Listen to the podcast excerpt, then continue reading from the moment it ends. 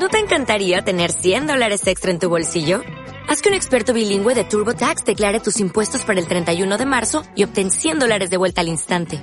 Porque no importa cuáles hayan sido tus logros del año pasado, TurboTax hace que cuenten.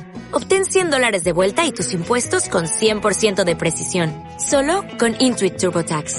Debes declarar para el 31 de marzo. Crédito solo aplicable al costo de la presentación federal con TurboTax Full Service. Oferta sujeta a cambios o cancelación en cualquier momento.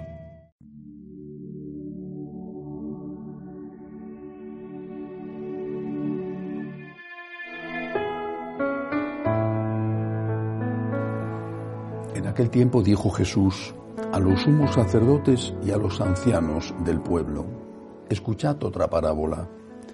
Había un propietario que plantó una viña, la rodeó con una cerca, cavó en ella un lagar, construyó una torre, la arrendó a unos labradores y se marchó lejos. Llegado el tiempo de los frutos, envió sus criados a los labradores para percibir los frutos que le correspondían. Pero los labradores, agarrando a los criados, apalearon a uno, mataron a otro y a otro lo apedrearon. Envió de nuevo otros criados más que la primera vez e hicieron con ellos lo mismo. Por último, les mandó a su hijo, diciéndose, tendrán respeto a mi hijo. Pero los labradores al ver al hijo se dijeron, este es el heredero, venid, lo matamos y nos quedamos con su herencia y agarrándolo, lo sacaron fuera de la viña y lo mataron. Cuando vuelva el dueño de la viña, ¿qué hará con aquellos labradores? Le contestaron, hará morir de mala muerte a esos malvados y arrendará la viña a otros labradores que le entreguen los frutos a su tiempo. Y Jesús les dice, ¿no habéis leído nunca en la escritura la piedra que desecharon los arquitectos es ahora la piedra angular, es el Señor quien lo ha hecho, ha sido un milagro patente. Por eso os digo que se os quitará a vosotros el reino de Dios y se dará a un pueblo que produzca sus frutos. Los sumos sacerdotes y los fariseos, al oír sus parábolas, comprendieron que hablaba de ellos, y aunque intentaban echarle mano, temieron a la gente que lo tenía por profeta. Palabra del Señor. Gloria a ti, Señor Jesús. Un viejo dicho afirma que no hay nada nuevo bajo el sol. Posiblemente tiene razón en muchas cosas, no en todas. Porque aunque el hombre es igual hoy que hace dos mil años, eh, sin embargo hemos sido modificados con esta ingeniería social que se nos ha aplicado. Por ejemplo, hace dos mil años, en tiempos de Jesús, y hace menos, 500 años incluso, 300 es posible, hasta más reciente. No había lo que hoy hay en la sociedad que ha calado absolutamente en todos nosotros, aunque no en distinto eh, grado. Me refiero al concepto de derecho. Hoy todo es un derecho. Incluso crímenes se consideran derechos. Por ejemplo, el aborto es un crimen. Matar a un inocente, bueno, pues es un derecho de la mujer.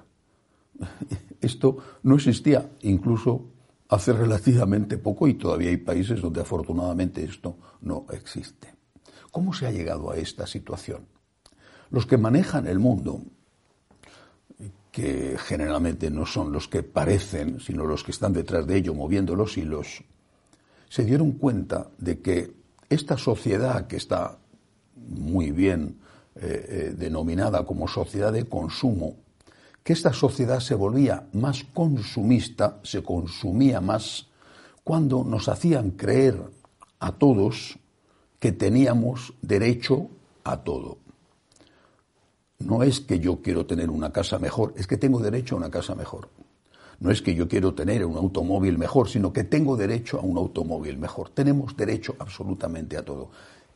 La y, una verdadera inflación de derechos ha hecho que haya dos cosas.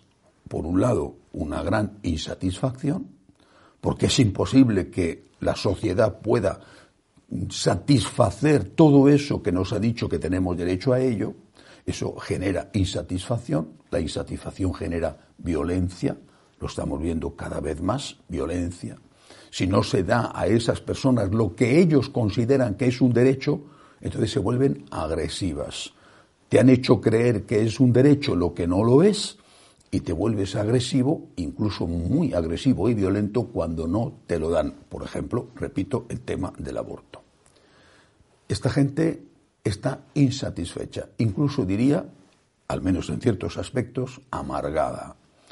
Es gente que no encuentra la satisfacción de aquello que le han dicho que tiene derecho a tener. Cuando no te dan lo que crees que es un derecho, reclamas y si no te lo dan, llegas hasta el extremo de la violencia. Te sientes víctima de una injusticia. Una cosa típica de nuestras sociedades. Tenemos derecho a todo, como no nos pueden dar todo, entonces protestamos, nos enfadamos, incluso nos convertimos en violentos. Para satisfacer esos derechos, algunos de los cuales son verdaderos y otros no, entonces los gobiernos que han metido a la sociedad este sentimiento de que tiene derecho a todo, los gobiernos se endeudan. Cada vez la deuda pública de todos los países es inmensamente mayor, va creciendo de una forma tremenda. Pero luego hay otra consecuencia. La otra consecuencia, además de la insatisfacción, de la infelicidad, la otra consecuencia es la incapacidad de agradecer. Ya no son favores, de hecho ya no sabemos lo que es pedir un favor. Incluso aunque la fórmula sea de petición de favor, ¿me puedes hacer esto por favor? En realidad, este creer que todo es un derecho nos ha hecho incapaces de distinguir lo que es un favor de lo que es un derecho y por lo tanto de agradecer los favores. ¿Me puedes hacer esto? ¿Me puedes dar esto? Si no te lo dan, consideras que es una falta de la persona hacia ti. Porque aunque tú sepas que no tienes derecho a eso, ya estás tan acostumbrado a pedir todo como si fuera un derecho, que cuando no te dan el favor que te piden, te enfadas. Incluso aunque esa persona, que en ese momento no te da eso que le estás pidiendo, incluso aunque esa persona te haya hecho antes infinidad de favores, te ha podido estar ayudando meses, años, sin que tú tuvieras derecho a ello, pero si en un momento dado no te da lo que le acabas de pedir, te retira la palabra y te trata incluso con agresividad, con violencia. Se ha olvidado todo lo que ha hecho por ti y te enfadas enormemente porque en ese instante no te da lo que te pide. Esto es una radiografía de nuestro mundo, de nuestras personas y hay que analizar si nos pasa lo mismo.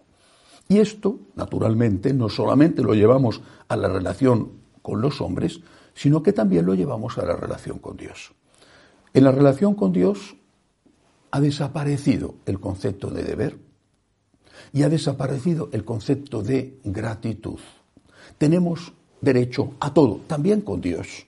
Lo mismo que tenemos derecho a la casa de nuestros sueños, el coche de nuestros sueños, el trabajo de nuestros sueños, la salud perfecta y permanente, eh, la ausencia de la muerte, etcétera, etcétera. Y hay enfado, molestia con la sociedad, con el jefe de la empresa, con el gobierno, con quien sea, con los padres, con los amigos, cuando no nos dan lo que creemos que tenemos derecho, aunque no sea verdad que tenemos ese derecho, exactamente igual pasa con Dios, lo mismo.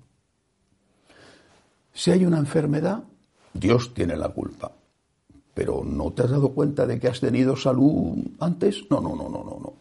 He podido tener salud siempre, pero Dios tiene la culpa de que ahora está enfermo. Si se muere una persona, Dios tiene la culpa. Pero no te has dado cuenta de que has tenido el don de Dios de tener a esa persona contigo todos esos años. No. Lo que yo he tenido no es un don, es un derecho. Tengo derecho a que mi hijo esté conmigo, a que mi salud sea perfecta, a tener un buen trabajo, a todo. Tengo derecho absolutamente a todo. Y no le debo nada a nadie, ni a Dios ni a ningún hombre. Tengo derecho a todo. Por tanto, no tengo nada que agradecer. Los favores se agradecen, los derechos se exigen. Desde el momento en que nos han dicho que todo es un derecho, desde ese momento no agradecemos ni a los hombres ni a Dios. Es un problema grave. Genera, repito, insatisfacción, infelicidad, violencia y falta de agradecimiento. ¿Qué nos cuenta el Evangelio de hoy con esta bellísima parábola y a la vez profética parábola porque Jesús está hablando de sí mismo? ¿Qué nos cuenta? Nos dice, un señor planta la viña, es decir, Dios te ha creado, Dios te ha cuidado y Dios tiene derecho, derecho de Dios a que tú le des los frutos. Es un don la vida, es un don la inteligencia, es un don la salud, que no tienes la inteligencia mejor del mundo, ni la salud perfecta, ni el trabajo ideal, ni el dinero del más multimillonario, ni etcétera, etcétera, etcétera. De lo que tienes, tienes que dar gracias. Y de lo que tienes, que seguramente es muchísimo más que lo que tienen otros, de eso, no solamente tienes que dar gracias, sino que tienes que rendir frutos. Tienes que dar frutos de eso que tienes porque es un don que te han hecho, es un regalo. Tengo que estar agradecido y tengo que estar agradecido con obras, es decir, tengo que dar frutos. El agradecimiento y las obras de agradecimiento, sin obras no hay verdadero agradecimiento, el agradecimiento y las obras de agradecimiento no son un favor que le hago a Dios, es un deber que tengo para con Dios. Tengo el deber de agradecer. Tengo el deber de rendir. ¿Qué otro tendrá más?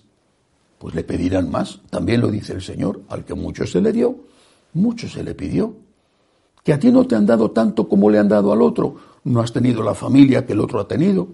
Las posibilidades educativas, la herencia genética, la alimentación, el país. Bueno, pues a ti te pedirán menos.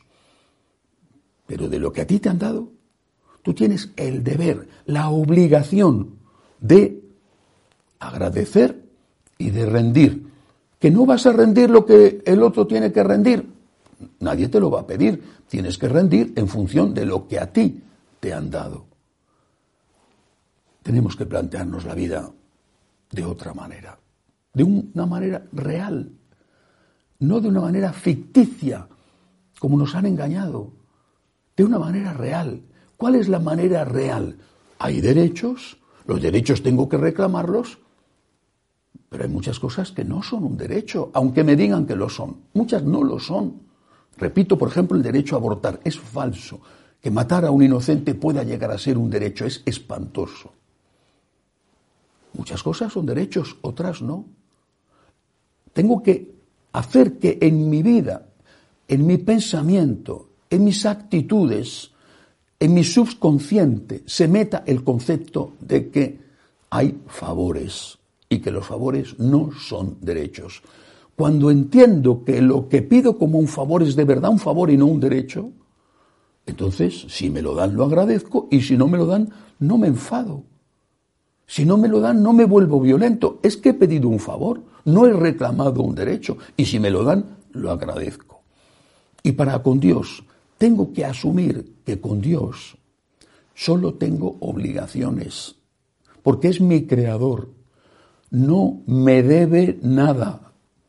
No me debe nada. Dios no es mi deudor. Yo soy deudor de Dios. ¿Qué me debe Dios a mí? Nada. A mí, nada. Yo le debo todo. Dios a mí, nada. Y yo le debo todo. Todo. Me ha creado. Me ha dado lo que me ha dado la salud, el tiempo, la inteligencia, la familia, lo que me ha dado, que será más, incluso muchísimo más que lo que le ha dado a otro, y será menos que lo que le ha dado a otro. Yo tendré que rendir por lo que me ha dado. Dios no tiene deudas conmigo, yo sí, todas con Él. Y tengo que agradecerle lo que me ha dado y agradecérselo con obras. Tengo que rendir por esta viña que Él sembró que Él trabajó y que me ha prestado para que la utilice. Derechos los que son y no los inventados.